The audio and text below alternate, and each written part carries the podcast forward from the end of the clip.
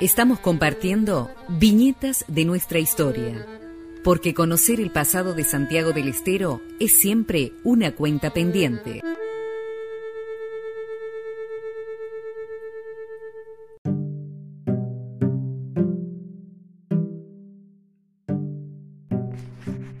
Como ocurre con cualquier investigación o estudio social, el abordaje de los medios de comunicación puede realizarse desde perspectivas muy diferentes.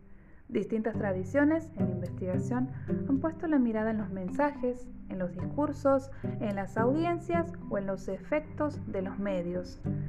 Lejos de aquello, aquí nosotros nos centraremos en los medios de comunicación, en su condición de empresas y de herramientas y espacios clave de la política de esta manera, los protagonistas de esta historia serán los empresarios, los dueños de los medios, los gobernantes y políticos.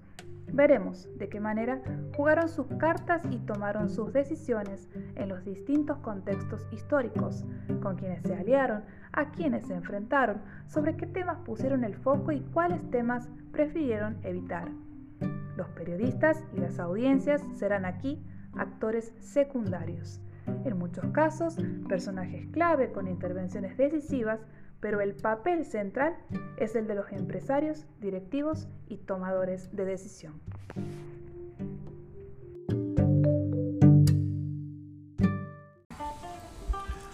Muy buenas tardes a la audiencia de Radio Universidad en especial a los oyentes de Viñetas de nuestra historia, un programa más en donde tratamos de pensar y analizar el pasado de Santiago del Estero y de, de nuestra región.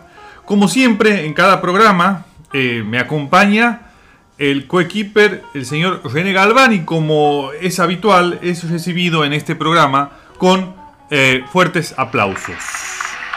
Buenas tardes, René. Buenas tardes, Esteban. Buenas tardes a toda la gente que nos está siguiendo a través del aire de Radio Universidad. Así es, estamos eh, en un programa más eh, que comenzaba, comenzaba este programa escuchando la voz de la, de la profesora Dayana León Pereira, profesora de lengua, que leía un fragmento de la obra, del libro que vamos a analizar hoy. Saben que en esta temporada de viñetas, elegimos un libro por semana. Un libro por semana que es eh, comienza con esta lectura inicial, después lo charlamos durante el programa, tenemos también un crítico, una crítica invitada para dar su opinión sobre el libro. Y el texto elegido para hoy es un texto relativamente reciente, de 2012, de alguien que tiene que ver con esta radio, pero no por eso vamos a ser indulgentes en el análisis. De ninguna manera. de ninguna manera. Estamos hablando de el libro Medios, Política y Poder en Santiago del Estero 1859-2012 del doctor Ernesto Pico. En ese momento todavía no era doctor cuando publicó este libro, estaba en proceso, digamos, de, hacer su, doctorado. Y, y este libro que tiene una tapa azul, que podemos, eh, no sé si los oyentes lo conocen al libro, tiene eh, portadas de diferentes diarios de Santiago del Estero, del siglo, de la hora, del nuevo diario, y también las caras de algunos de los protagonistas, de los dueños, de las caras visibles de los medios de comunicación de Santiago del Estero. No sé si de las caras visibles, por lo menos, pero sí de los dueños de esos medios de comunicación. Ese es el, libro elegido para hablarlo en este programa de, viñetas de nuestra historia. Un tema sumamente actual, un tema que por lo menos a mí me, interesa y que recuerdo, allá por 2012, leí este, este libro con, eh, con entusiasmo, ¿sí? con entusiasmo como un texto que, que hacía falta y bueno, e, eso es lo que me pasó eh, en ese momento. Esta es la propuesta de hoy del Viñetas de nuestra historia. Antes queremos eh, saludar también a quienes hacen la operación técnica de la radio, a Luis Herrera y Claudio García, que siempre están atentos a, cualquier ayuda técnica que necesitemos. También a los oyentes que por redes sociales, eh, nos hacen llegar sus saludos, sus comentarios.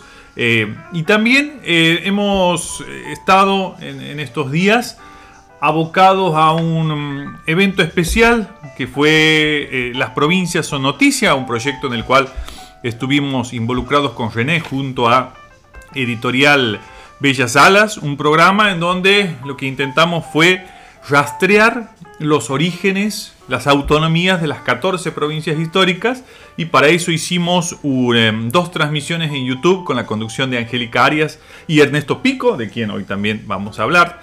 Em, así que también queremos hacer un saludo general a tantas personas que nos apoyaron en este, en este proyecto y en estas transmisiones. Así es, 14 provincias, 14 etapas ficticias de precisamente de periódicos, ¿no? que es el libro que analizamos eh, hoy, Medios, Política y Poder. Eh, bueno, saludamos a todos los historiadores y historiadoras de estas 14 provincias históricas que han hecho posible que este proyecto pueda concretarse y también la gente que ha estado por detrás, ¿no? Mucha gente por mucha gente por detrás colaborando y haciendo que esto sea posible. Quien quiera ver las transmisiones están disponibles en YouTube en el canal 200 años de historia Santiago del Estero eh, o buscar en YouTube las provincias son noticia y ahí seguramente les van a aparecer los dos programas transmitidos miércoles 28 y jueves 29 de abril. Pero volvamos a la cuestión a la que hoy vamos a estar abocados. Vamos a analizar, discutir el, el libro Medios, Política y Poder en Santiago del Estero. Decíamos un libro publicado en el año 2012 que en su estructura tiene unos agradecimientos tiene un prólogo de Homero Saltalamaquia, un doctor en ciencias políticas, un teórico de las ciencias sociales eh, muy importante. Fue un, significativo apoyo, espaldarazo al, autor ¿no? en ese momento que Homero Saltalamaquia escribiera el prólogo. Tiene una introducción y el libro está dividido en dos partes. Una primera parte mucho más extensa, compuesta por seis capítulos y un, anexo, en donde básicamente se cuenta la historia de los medios de comunicación, es decir, de los periódicos, de la radio, de la televisión, desde mediados del siglo XIX hasta 2010, 2012 aproximadamente, cuando fue publicado el libro, Termina esa parte con un anexo sumamente interesante también, con muchos datos de las, de las publicaciones, de los dueños de los medios. Em, la verdad que sumamente útil, ¿no? De las radios, de los periódicos más importantes, de los canales televisivos por aires, unos cuadros ahí que dan una valiosa información. Y una segunda parte, mucho más eh, teórica, podemos decir, que eh, lo que intenta es hacer una teoría, ¿no es cierto?, política de la comunicación subnacional. Eh, en donde tiene otro tono esa segunda parte, pero claro, esa segunda parte es un 15%, debe ser del libro. La mayor parte está compuesta por eh, esos seis capítulos en donde hace una historia de los medios de comunicación en Santiago del Estero Em, y como decía hace un momento, recuerdo haber estado en la presentación del libro que fue en la, en la UNCE. Recuerdo uno de los presentadores era el Gustavo Gauna, abogado, eh, y no recuerdo quién más estaba, y por supuesto estaba el autor. Pero recuerdo haberlo leído con entusiasmo y ahora la, era interesante hacer la relectura. Sabemos que a veces la verdadera lectura es la relectura. Y no sé a vos qué te pasó, René, en ese momento con el libro y ahora que volviste para. Volviste a leerlo para, hacer el programa, ¿no? Bien. Mira, eh, creo que, este libro marca o es el resultado o es la fotografía de un momento en la producción eh, cultural de investigación en Santiago del Estero. Porque uno analiza el libro y ve que hay nombres, o menos Altramaquia, ve que hay un equipo de, investigación. claro, detrás de ese libro hay un equipo de investigación. Equipo Política y Ciudadanía en Santiago del Estero, un equipo que estaba que está dentro de la, de la Universidad Nacional de Santiago del Estero. Ve, por ejemplo, que es un libro que, en mi caso, lo he comprado en Librería Dimensión, cuando Librería Dimensión estaba todavía en Santiago del Estero. Y un libro que quizá hubiera salido por Edunce, por ejemplo, si Edunce hubiera estado, ¿no? Si hubiera existido Edunce en ese momento, me permito ser contrafáctico. Creo que, este libro es una foto de un momento, ¿no? Donde había otros que vinieron escribiendo antes y que este libro de Ernesto va en esa línea, ¿no? Está, interesante, ¿no? O sea, e, es, un momento quizás que lo podemos rastrear a partir de 2005, 2004, 2006, en donde el campo científico de las ciencias sociales en Santiago del Estero comienza a expandirse. Empieza a haber investigadores, investigadoras que reciben becas del CONICET y que pueden tener sus temas de investigación vinculados con Santiago del Estero. Y esto sería el fruto, fruto de ese, ese movimiento, esa movida, podríamos llamar, eh, que muy interesante para, para las ciencias sociales en Santiago del Estero. Y que claro, eso se fue consolidando y el mapa que tenemos hoy en cuanto a investigación, en ciencias sociales, en cuanto a publicaciones, en cuanto a editoriales, es mucho más robusto que lo que era en 2011-2012. Exactamente, en ese momento. Ya que venías a, leerlo hoy, a este libro, uno cuando lo leía en su momento, creo que lo he leído allá por 2014, quizás un par de años después de que, salió publicado, que era un libro esperado, ¿no? Era un libro muy esperado porque ahí el propio Ernesto lo dice, no había mucho escrito acerca de esto, de, la historia de los medios, eh, uno estaba muy cerca de los acontecimientos que, contaba Ernesto. Uno se sentía cerca todavía.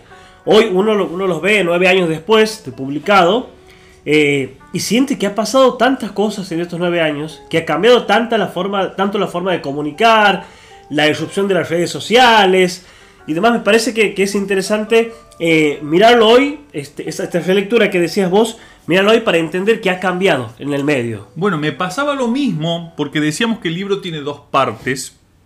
Eh, una parte es la primera parte, la más extensa, que está dividida por seis capítulos.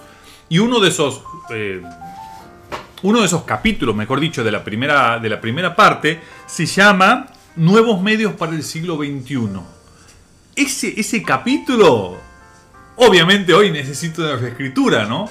pero no por, por debilidades o por falta de formación, de información del autor, sino por lo vertiginoso y lo acelerado que fueron los cambios desde 2010-2011 en adelante. Pensemos que en ese entonces, creo que el WhatsApp, por decir, era muy poco utilizado. estaba, estaba apareciendo WhatsApp. Facebook ya estaba un poco más difundido, pero no era, no tenía la masividad que tiene hoy. Instagram tampoco. Instagram creo que casi nadie. ¿Quién habrá tenido en ese momento en, Argentina y en Santiago Instagram? Y la verdad que eh, me pasaba lo mismo en cuanto a tener una noción de la velocidad de los cambios. Pero para cerrar este primer bloque, estamos dejando pasar algo importante que estamos dando, por supuesto, cosa que no se tiene que hacer, es eh, una quién es el autor, ¿no? Ernesto Pico, ¿sí? Ernesto Pico, bueno, como en ese entonces era integrante del equipo Política y Ciudadanía de Santiago del Estero en la universidad. Eh, hoy es eh, doctor en, ciencias sociales. Este fue el primer trabajo de varios que vinieron después, sí. El último de los cuales es un libro, una crónica sobre, eh, sobre Malvinas. Es un reconocido cronista, periodista y cientista social que hoy está como coordinador de la de Radio Universidad y este fue su, su primer libro. Entonces, la propuesta para este programa de viñetas de nuestra historia, después de esta pequeña introducción, vamos a hablar, vamos a discutir, vamos a analizar Medios, Política y Poder en Santiago del Estero de Ernesto Pico, libro publicado en 2012. Cerramos este primer bloque y venimos enseguida.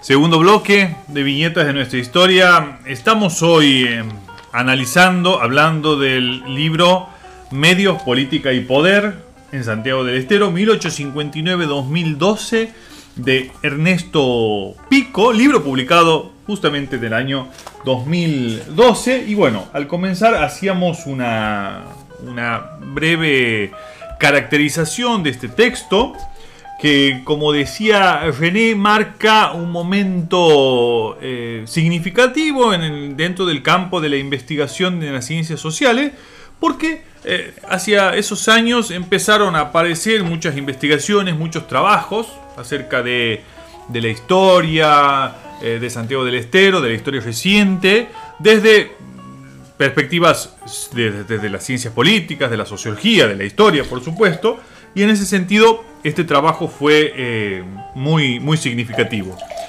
Eh, bueno, René, tenemos la primera parte. Este, este, libro se divide en dos partes. Una parte, una primera parte dividida en, seis capítulos que ocupa la mayor, eh, la mayor cantidad de páginas. Estamos hablando de un libro que tiene más de 300 páginas. 320. 320 páginas y, de esas 320 páginas, el 80% está dedicado a esa primera parte, en donde se hace una historia ¿no? de los medios de comunicación, o sea, de los diarios, de, las, eh, de la televisión, de la radio, y bueno, ya después en la última parte de, los portales también en Internet, desde la mediados del siglo XIX hasta eh, el presente en que se escribió, que sería hace, hace 10 años más o menos. El capítulo 1 tiene un, título interesante, sobre todo por la connotación que adquirió el término. Dice de la prensa militante al periodismo empresarial. Y comienza ese capítulo con una ambientación de lo que sucedió en Santiago del Estero el 24 de abril de 1908, cuando un grupo de civiles armados tomó la casa de gobierno y en, ese, y en esos eh, tiroteos, digamos, que, que ocurrieron allí, hubo varios muertos, entre ellos Mariano Santillán, hermano del gobernador en ese entonces, José Domingo Santillán, un episodio muy conocido porque, bueno, imaginemos, un grupo de civiles armados toma la casa de gobierno y en esos enfrentamientos muere el, nada menos que el hermano del gobernador. Era el último año de José Domingo Santillán. Unos años antes había tenido también Santillán un secuestro. Recordemos que José Domingo Santillán, viniendo de Buenos Aires, es secuestrado, más o menos a la altura de Casares, ¿sí? Em, y bueno, e, es liberado. Y, y, uno de los protagonistas de ese que había llevado a cabo ese secuestro era Juan Bautista Castro, años después gobernador de la, provincia. Bueno, comienza con ese episodio. Ahora, ¿por qué? ¿Qué tiene que ver esto de este, este, asalto a esta casa de gobierno con la prensa militante, que es el título del capítulo? Bueno, uno de los protagonistas de ese asalto a la casa de gobierno era nada menos que Juan Figueroa, dueño del Liberal, el Liberal fundado 10 años antes, en 1898, y muy cercano a ideas políticas de la Unión Cívica en ese momento. Em, y, bueno, o sea, lo, que un personaje, un mitrista, ¿no? Eh, y su diario llevaba algunos años en la, calle. Y lo que muestra es esa, ese compromiso, vamos a decir, político y militante que tenía la prensa en ese entonces. El liberal, por supuesto, no era lo que soy, era un diario de los tantos que, andaban circulando. Eh, pero bueno, Andrés Figueroa es uno de los protagonistas de ese asalto a la casa de gobierno y después va a estar preso ¿sí? un tiempo y hay fotografías de Andrés Figueroa con otro grupo de, estos civiles armados también presos, ¿no? Eh, bueno, no sé, ese, capítulo más o menos que... ¿Qué te ha despertado, René? Pienso eh, el, el, que significaba prensa militante para 2012, por ejemplo. Bueno, claro. Era, un gran, título, ¿no? Tiempos de, 678. 678, de, de, que se acusaba a la televisión pública de ser un kirchnerismo explícito, por ejemplo. Y hay, hay como bien, bien dice el título y, bien mencionabas vos el, caso de Juan Figueroa, de, quienes lo seguían. Eh, precisamente la función que tenían estos periódicos, ¿no? Estos periódicos claramente eh, el objetivo era eh, marcar este, o defender los intereses de ciertos sectores o ciertos grupos políticos, políticos, ¿no? El, diario la, Nación, que quizás el, el, ejemplo que más suele utilizarse, ¿no? Tribuna de doctrina. Tribuna de doctrina, por ejemplo. está claramente explicitado cuál era el objetivo, cuáles eran las intenciones y para qué estaba, ¿no? Para qué estaba el diario como un instrumento, como una forma de hacer política. Bueno, ahí que tenemos en ese capítulo, después de esa narración, de, ese, de esos episodios de 1908, después, bueno, va hacia un poco hacia atrás también, eh, y va al momento del nacimiento del primer periódico, El Guardia Nacional hacia 1900, 1859 bajo la gobernación de Juan Francisco Borges. Santiago del Estero es una de las, si volvemos a las 14 provincias históricas, una de las últimas en tener su diario, ¿no es cierto?, eh, impreso, su periódico impreso. Y a otras provincias lo habían tenido mucho antes, ¿no? Tucumán creo hacia 1819, 1820. Santiago recién en 1859. Y cómo esos, eh, esos periódicos que aparecen muchísimos en ese periodo de la segunda mitad del siglo XIX y las primeras décadas del XX, como vos decías, estaban vinculados a proyectos políticos. Eh, hay un trabajo que por supuesto le sirvió a Pico para, como fuente también, es el trabajo de eh, José F. L. Castiglione eh, acerca del periodismo en Santiago del Estero, publicado en la década del 40, en donde recoge ¿sí? Hace una... Eh, un raconto. Un raconto de todos los periódicos que se publicaron en segunda mitad del siglo XIX y primeros años del, siglo XX. Un montón.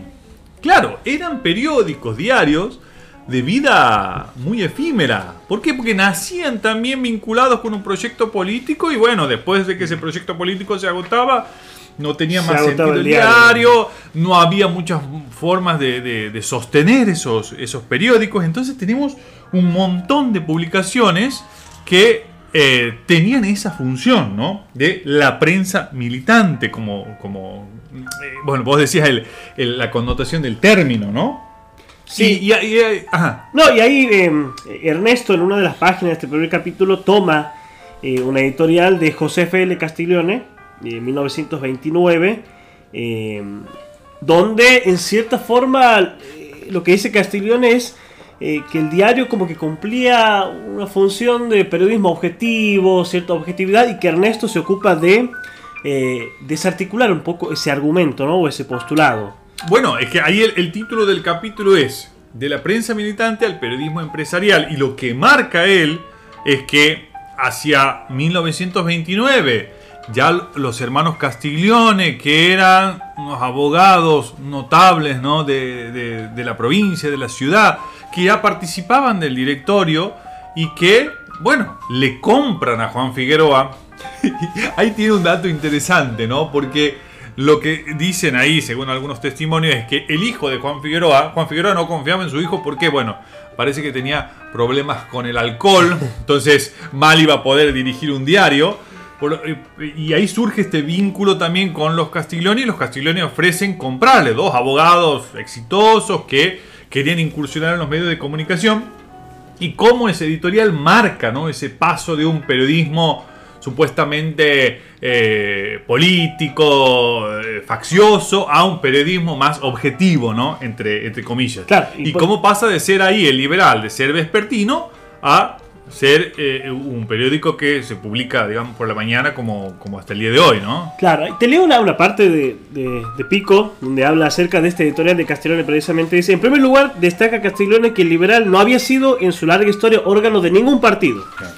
Cuestión que puede tener en discusión con los dichos de Figueroa al diario Crítica que vimos antes, en donde señalaba que se había puesto el frente de la empresa porque la Unión Cívica Nacional necesitaba un órgano de opinión. O sea que en este relato de Castiglione, en esta editorial, lo que trata es de decir, vamos a seguir nosotros. Algo un relato, en cierta forma, porque dice después, más adelante, Castiglione dice, será órgano de él y para el pueblo y tribuna de doctrina y de información para su vida política, social, económica y espiritual. Y ahí Ernesto lo que hace es hacerle preguntas a esos postulados de ese Castiglione que, como dices, arma un relato, un relato que va a aparecer reflejado muchas veces, eh, quizá con algunas variaciones, en los distintos eh, ediciones especiales los de números los, aniversarios, los números aniversarios del liberal, ¿no? Pero es esta creación de un relato acerca de el liberal como eh, como decía aquí Castiglione, que no estuvo afiliado y que no era órgano de ningún partido y que Ernesto aquí lo pone en cuestión. Bueno, ahí siguiendo, actores principales aparecen los hermanos Antonio y José Castiglione, que comienzan a incursionar en los medios de comunicación. Hacia 1929 compran el, Liberal. Y ya en los años 30 tenemos que aparecen también como actores principales en la aparición de la radio en Santiago del Estero. Hacia 1937, la primera transmisión de una radio en Santiago del Estero que era de los Castigliones. ¿Quién es el primero que habla en la radio haciendo esta apertura? El, el gobernador Pío Montenegro, un gobernador radical. Ahí también aparece la vinculación de los hermanos Castiglione con el radicalismo. Eh, y, bueno, pensemos en lo significativo que va a ser para la política la aparición de la radio. De hecho, una figura como Juan Domingo Perón no se explica si no es por la popularidad que adquiere este medio de comunicación que es la radio. Las escenas de las familias escuchando, de la gente escuchando los discursos de, Perón en la radio, ¿no? Y, bueno, y, ahí también bueno, aparece esta cuestión que, que en ese momento bueno, se llamaba eh, LB11 Radio del Norte, em, la, que es la segunda emisora que se fundó en el norte argentino, que aquí en Santiago, porque claro, había muchos problemas de transmisión, la tecnología era escasa, y como le decían a la radio, esta radio que tenía muchos problemas de transmisión, radio Chipaco. Radio Chipaco. ¿sí? En tono un poco despectivo, porque siempre se cortaba, no se podía transmitir. Pero bueno, empezó a ser un órgano sumamente importante y claro, después aparece en escena en la década del 40 el peronismo. El peronismo que acabamos de decir, los castillones más vinculados con sectores radicales. El primero que habla en la radio es Pío Montenegro, un gobernador radical. Tenemos en los años 40 ya la llegada del peronismo y ahí tenemos dos eventos vinculados con los medios de comunicación. Uno es la estatización de esta radio, o sea, que le quitan a los empresarios, a los hermanos Castiglione y pasa a ser del Estado. Y la otra es también la famosa clausura del liberal. Que andaba Vizca, el famoso, José Emilio Vizca. Que andaba clausurando medios por todo el país prácticamente. Y el liberal va a ser víctima de, estas clausuras durante, un tiempo, ¿no? Exacto. Ahora, hemos hablado de, los, de los periódicos, eh, la radio.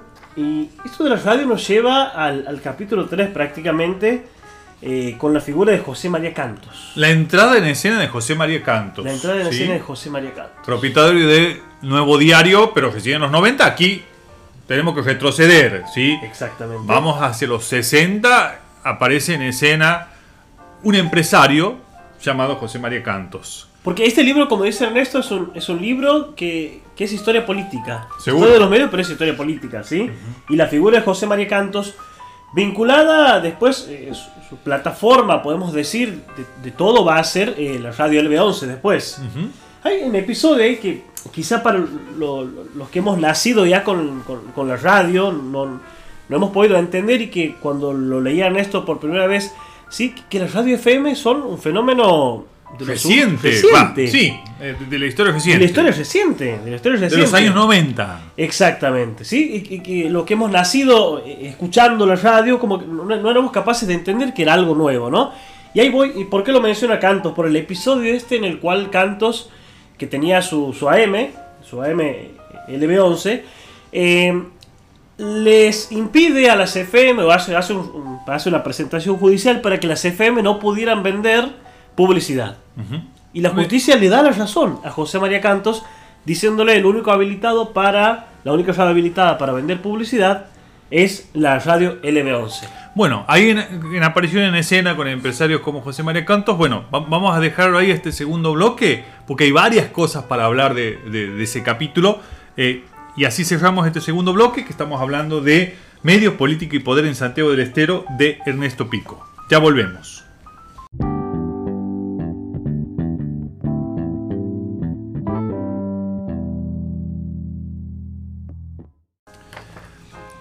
Estamos en el tercer bloque de viñetas de nuestra historia. Nos habíamos ya copado hablando de algunas, eh, algunos fragmentos, algunas partes de este libro que es Medios, Política y Poder en Santiago del Estero, 1859-2012 de Ernesto Pico, en donde se hace un, repaso histórico acerca del desarrollo de los medios de comunicación en la, en la provincia. Y estábamos en, este capítulo que se llama Políticos, Empresarios y Periodistas. René hacía mención de la aparición en escena de José María Cantos. Hay una cuestión muy interesante que a mí recuerdo que me llamó la atención y, bueno, me, detuve mucho ahí. Eh, y es esta cuestión de que hasta la década del 60 los, la obra pública estaba en manos de empresarios foráneos, empresarios de Buenos Aires o de otras provincias. Pero durante el gobierno del general Uriondo, hacia la segunda mitad de los años 60, esas licitaciones, gracias a Uriondo y uno de, esos ministros, a uno de sus ministros, empiezan a dar esas licitaciones a empresas santiagueñas. Y ahí aparecen en escena Cantos, otros empresarios como Sarquís, que se explica su expansión de esos empresarios justamente por esa decisión política que era eh, dar a empresarios santiagueños las concesiones de obras públicas locales. Eso, eso me parece fundamental para entender el mapa económico, ¿sí? empresarial de Santiago del Estero. Curi. Curi, exacto. entre, entre estos este, este empresariado que logra expandir, digamos, este, en el territorio santiagueño, ¿no? A través de la obra pública, como bien decías vos. Y ahí está Cantos, ¿no? Que en, la nueva licitación que se abre de esta radio LB, LB11, eh, la adquiere, ¿sí? La adquiere porque quería empezar a incursionar en los medios de comunicación, pero Cantos va a tener ciertos enfrentamientos con los miembros de lo que llamábamos la, la democracia cristiana, vinculados con la Universidad Católica, ¿sí? Y que va a tener en el gobierno eh, a principios de los años 70 a Jensen, a Carlos Jensen Viano, como miembro de la democracia cristiana, y que ahí comienza un enfrentamiento eh, de la figura de Cantos con la democracia cristiana que le va a costar, le va a costar que le saquen esa radio y que ahí comienza un extensísimo proceso judicial que lo gana Cantos de manera millonaria, pero es un proceso judicial muy bien narrado. A mí me parece un gran acierto de este libro es narrar ese proceso judicial que uno lo conocía de boca en boca, lo conocía de, eh, radio pasillo, podríamos llamar, y que aquí es contado con detalles cómo fue ese proceso eh, judicial y político de enfrentamientos entre Cantos y la democracia cristiana que derivó en este juicio de, este empresario hacia el Estado provincial, hacia el Estado nacional, y que fue a parar también a, la corte, a cortes internacionales, ¿no? Eso me parece un, gran acierto del libro. Ya, que mencionas cuestiones que le dan riqueza a este libro, me parece que otra de las cuestiones que son fantásticas de leer son las entrevistas que le hace Ernesto a periodistas que están vigentes en la actualidad y que te cuentan, por ejemplo, cómo es que nació Nuevo Diario. Mingo Esquiabone, este, y, veías que la plantilla de Nuevo Diario en su momento incluía Alberto Tazo, Carlos Zurita. Exacto, una redacción de, lujo, de lujo, ¿no? De lujo. Ya estamos hablando de los, 90, De los años 90. Pero te estás pasando la aparición de la televisión, ah, que también está narrada en el libro y que son esas primeras transmisiones hacia 1963-1964 de lo que fue el Canal 7 ¿sí? Y, ahí todavía en escena preponderante los hermanos Castiglione, que son los propietarios de esa señal televisiva. Eh, hay una narración de las primeras transmisiones eh, por, Canal 7 eh, y, lo que significó la aparición de la, de la televisión en Santiago del Estero. Y ya hacia la década del 70, la irrupción de otro empresario, hemos mencionado a José María Cantos, eh, de Néstor Ick, que va a adquirir Canal 7, que va a tener una gran pegada, vamos a decir, cuando lo adquiere cerca del Mundial 78. Sabemos que el primer mundial en Argentina visto y seguido por televisión, así con, mucho público y demás, fue el Mundial 78. Entonces aparece ya en escena también Néstor Ick. Eh, ya no son los, los hermanos Castiglione los absolutos dueños de, la escena de medios de comunicación porque han aparecido otros actores y, bueno, eso también eh, es narrado en, este texto, ¿no? Y el derrotero de Nestoric, hasta eh, un momento clave quizá en el, eh, para la historia del periodismo de Santiago del Estero, o más que del periodismo, de los, de los empresarios, del, del empresariado de, medios, ¿no? Que es eh, cuando los castilones prácticamente dejan, digamos, Nuevo Diario, y, eh, perdón, Dejan el liberal, sí, y aparece la figura ahí de, de Néstor Ick, eh, comprando este, este diario, ¿no? Hay, hay episodios claves en el enfrentamiento entre el, entre el liberal con el, el juarismo. Entre el liberal con el juarismo. Y dos, dos informes muy conocidos. Este donde empiezan este periodismo de investigación y aparece la figura ahí de David Beriain este, a quien dedicamos también este programa recientemente eh, asesinado haciendo su trabajo en Burkina Faso ¿sí?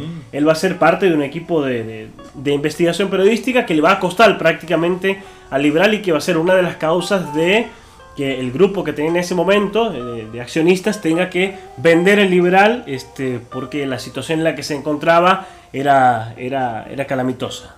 Bueno, sí, ahí tenemos entonces. Hacia la década del 70, la aparición de Néstor Ick como empresario de medios de comunicación.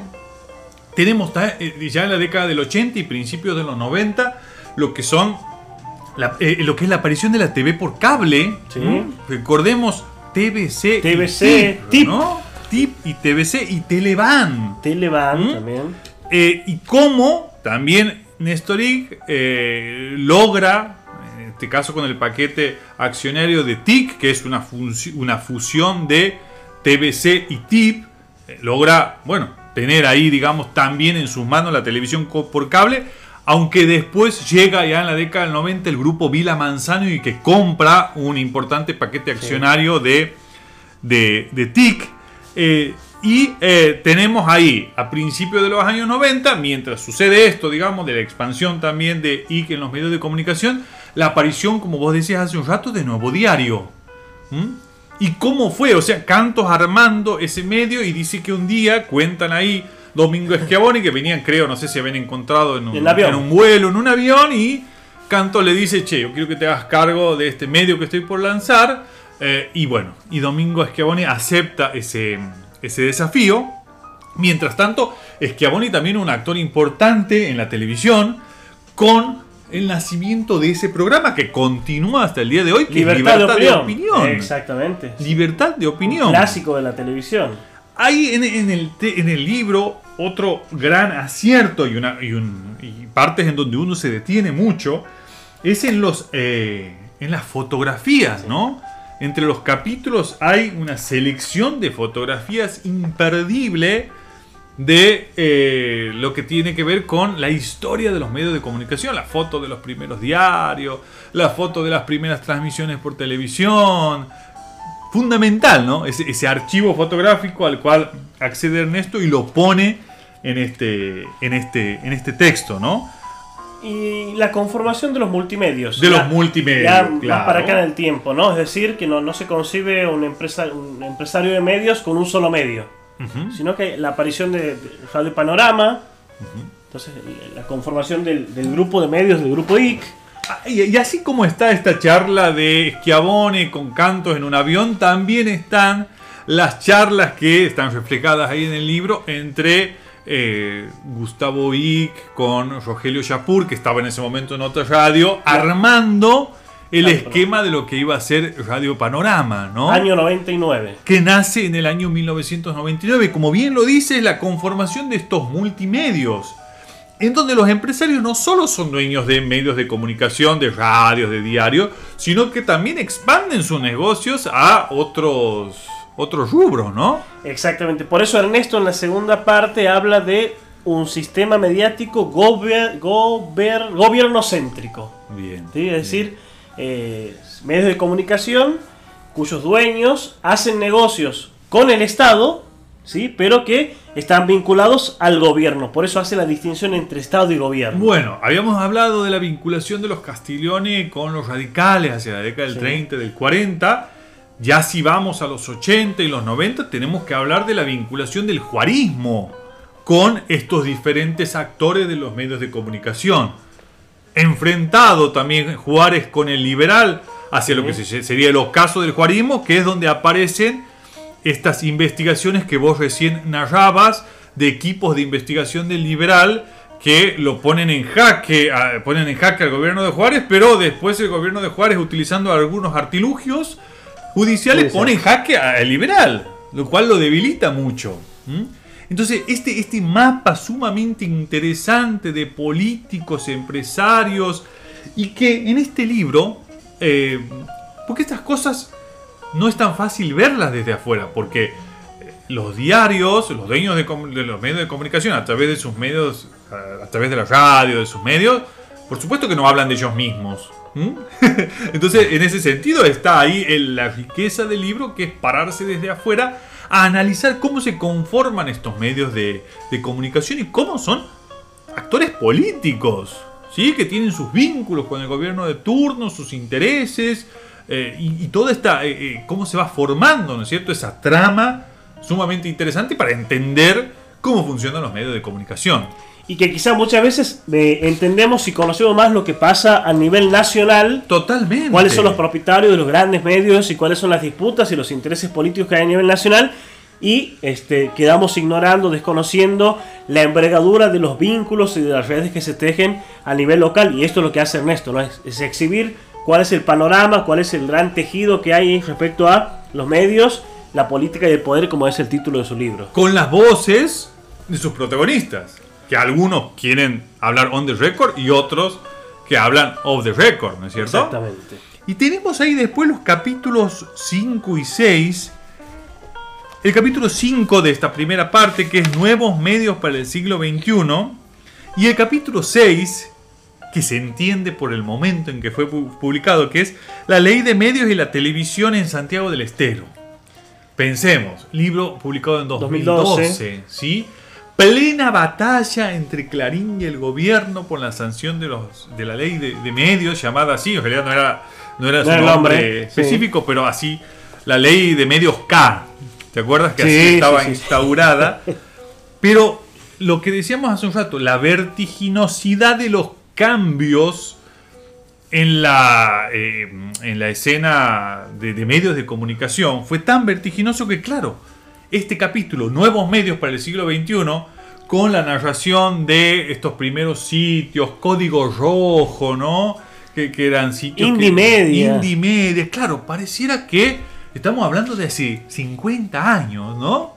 Y no, estamos hablando de hace 10 años. 10 años. Sí, sí, sí, sí, sí, eh, quizás, bueno, eh, ahí ese capítulo necesita una actualización para, para agregar todo lo que sucedió después, que fue un montón, ¿no? Teléfono para Ernesto si es que lo quiere hacer. Seguro, que, si, piensa en su, en su nueva edición. Y los pasquines, ahí. Los pasquines. Notita final, me acuerdo la, la época de la elección entre Cantos y Pepe Figueroa 2005. sí, 2005, que era la interna entre Pepe Figueroa y José María Cantos, los pasquines que aparecían de un lado y del otro.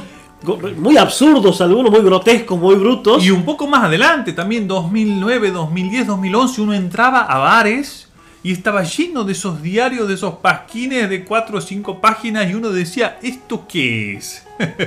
Eso cambió quizás ya con la aparición de ahora de tantos diarios digitales por supuesto. bueno, en ese sentido digo que este ese capítulo queda un poco eh, que, uno lo lee hoy y dice, che, esto, bueno, parecía que fue hace mucho, pero no, Fue, hace, fue hace poco. Bueno, a ver, ya eh, nos hemos ido bastante en el tiempo. Estamos hablando con mucho entusiasmo de medios, política y poder en Santiago del Estero. Cerramos este bloque y venimos con el bloque final de viñetas de nuestra historia.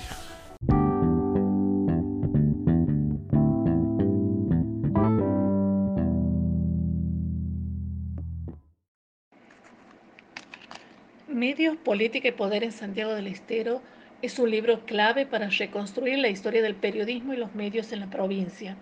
Su autor es el doctor Ernesto Pico. Antes de su publicación en 2012, el material existente sobre la historia del periodismo en la provincia era escaso y estaba disperso. Este espacio lo vino a llenar precisamente este trabajo pormenorizado de Pico, que constituye un relato histórico profundo y actualizado sobre los medios y la comunicación en la provincia. Se trata de una investigación que abarca casi 150 años de la historia de los medios locales, desde la aparición de los primeros diarios en papel las radios, la televisión y llega hasta los primeros soportes digitales. Pero el texto no se limita al listado de cuáles son esos medios y quiénes fueron sus propietarios, sino que va más allá. Se mete de lleno en la relación intrínseca que cada medio tuvo con el poder de turno, de qué manera los medios ajustaron sus líneas editoriales a las políticas de gobierno, y lo hace a través de un relato ameno, que no se circunscribe solo al ámbito académico, sino que se transforma en una trama atrapante que encadena a los personajes con su tiempo y espacio. El texto se divide en dos partes. En la primera se reconstruye la historia de los medios de comunicación en la provincia, desde mediados del siglo XIX hasta principios del siglo XXI. Una historia que no es posible entender completamente si no se relaciona con la política y quienes ostentaban el poder en cada periodo. En la segunda parte se muestran las corrientes teóricas con las que estudia la comunicación en una provincia periférica de un país periférico. Y Pico propone aquí una teoría propia para pensar los contextos y procesos provinciales en el interior argentino. Este resulta un material imprescindible para entender cómo se fue conformando el mundo mediático de la provincia. Trae la memoria a los medios olvidados, pero también presenta los medios contemporáneos, los periodistas de antaño y muchos de los que aún se mueven en la esfera mediática local. También presenta a los empresarios, los dueños de los medios, y nos muestra cómo se alinearon o no detrás de una idea política o de un político determinado que les podía posibilitar la subsistencia del medio o podía significar también su caída. El texto no solo es una investigación profunda, sino que resulta un material necesario para entender cómo y por qué los medios de Santiago del Estero se posicionaron de la manera que lo hicieron. Una década después de su publicación, debo decir que medios, política y poder se constituye como una herramienta fundamental para entender el escenario mediático actual de la provincia. Estamos en el cuarto ya último bloque. Pasó volando este programa, por lo menos para mí, de viñetas de nuestra historia, en donde, bueno, hemos estado en los bloques anteriores hablando, analizando el libro Medios, Política y Poder en Santiago del Estero. Escuchábamos al inicio de este bloque el análisis de la periodista Marcela Arce de revista La Columna, que hacía acerca sus apreciaciones acerca de este texto de, Ernesto Pico. Agradecemos la participación de Marcela Arce de revista La Columna, que también aparece mencionada, por supuesto, entre los medios de comunicación que aparecen en la, en la década del 90, en los años 90, cuando aparece la revista La Columna, aparece después la revista Poder. ¿Te acuerdas de Abril Diario? Abril Diario, Abril Diario, claro, claro, sí, sí, sí. Y otros actores, empresarios de los medios de comunicación, de estos dueños de estos medios, que también aparecen en ese, en ese momento, ¿no? Un saludo muy grande para Marcela. Saludo para Marcela. Está acompañando y apoyando lo que hacemos desde aquí. Dándonos su opinión sobre este texto clave, ¿no es cierto? Ella es ya una tesista de la licenciatura en periodismo para entender la conformación de los medios de comunicación de Santiago del Estero. Bueno, lo que siempre hacemos, ¿sí? En este, en este último bloque, después nos quedó pendiente, René, la segunda parte del, del libro que se titula Hacia una teoría política de la comunicación subnacional, que tiene un tono, como decíamos, mucho más académico, analítico. Ya desde el título habla de esta política subnacional, muy utilizada dentro del campo de la, de la teoría política, de las ciencias políticas.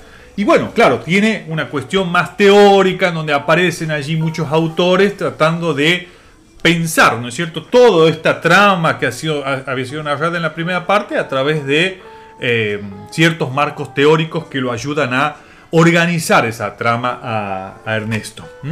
Eh, bueno, este, siempre al final del, del, programa le ponemos determinada cantidad de estrellitas al libro que, hemos leído o releído según sea el caso. Así que vas a empezar vos, René. Vas a empezar, eh, vamos a ponerle un poco de suspenso ante la pregunta. ¿Cuántas estrellitas le pone René al libro Medios, Política y Poder en Santiago del Estero? Escuchamos los redoblantes y Vamos con nueve estrellitas. Nueve estrellitas. ¿Por qué René nueve estrellitas? Bueno, es un libro que decíamos nos ha apasionado mucho leerlo en su momento. Es un libro que es original, novedoso, que aporta eh, contenido y conocimiento que hasta ese momento no, no, estaba presente ni sistematizado de esta forma. Así que todo eso es, lo, que me lleva a valorarlo de esta forma. ¿no? Ahora, ¿por qué no 10? Eh, Hemos puesto pocos 10. Pocos 10, sí. Yo creo que le he puesto a solamente a Alain Lascano, capaz que por una cuestión hasta afectiva. Por una cuestión afectiva, exactamente. Bueno, a Ernesto lo queremos, pero, pero, pero pero no, no, no, no, le ponemos 10. no le vas a dar el 10. No, no va a tener el 10. Eh, vamos entonces con 9 puntos. ¿Por qué? Eh, hay momentos en los que la, hay muchas citas. Yo creo que es por, por, la propia característica del libro, de las entrevistas, la fuente. Pero hay momentos en los que hay muchas, muchas citas eh, que, aparecen constantemente. Y eso como que dificulta un poco la lectura, al menos para mí. Y en segundo lugar, por la edición. Ah, no, es, no es una edición. una edición bastante no, no muy profesional, rústica, sí, eh, se le ha ido el color fácilmente, el, tamaño también medio, medio, complejo de manejar, pero... Eh, ya sabemos por una reedición entonces. Sí, ya sabemos por una reedición que tiene que cambiar esto, ¿no? Así que nueve puntos por, por esto. Bueno, vamos con mi puntaje a medios, política y poder en Santiago del Estero de Ernesto Pico. Le pongo un... Pocas veces hemos coincidido, Gené, pero hoy coincidimos. Nueve, nueve estrellitas. ¿Por qué le pongo nueve estrellitas? Vos sabés que yo no he pensado tanto en la, en la edición, que bueno, creo que te puedo dar la razón en algunas cuestiones, pero en realidad le hago, eh, hago más hincapié en, eh, en esa segunda parte que me parece como eh, que sobra en el libro. Esa segunda parte de esta teorización que quizás hubiera sido para, para otro texto, ¿no? Para un artículo. Para un artículo o para otro texto en donde abundara desde esa perspectiva. Sí, sí, sí, pero me parece que a este texto esa parte le, le sobra. No, no, no hace falta, digamos, porque eh, es como que queda muy desigual con respecto a, toda la primera parte.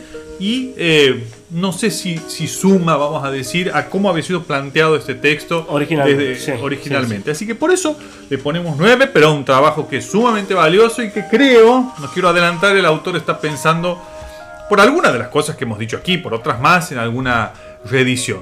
Y es un libro que está gratuito, ¿no? Para aquellos que no han tenido la posibilidad de leerlo, se lo puede descargar, está circulando en internet, está habilitado para su descarga gratuita. Bien, bueno René, ¿con qué venimos la semana que viene? La semana que viene tenemos a un amigo también, vamos a leer y comentar a un amigo, Julio Carrizo, y el libro es Juan Felipe Los Tabuada, Caudillos y Políticas Fiscales, Económicas y Sociales.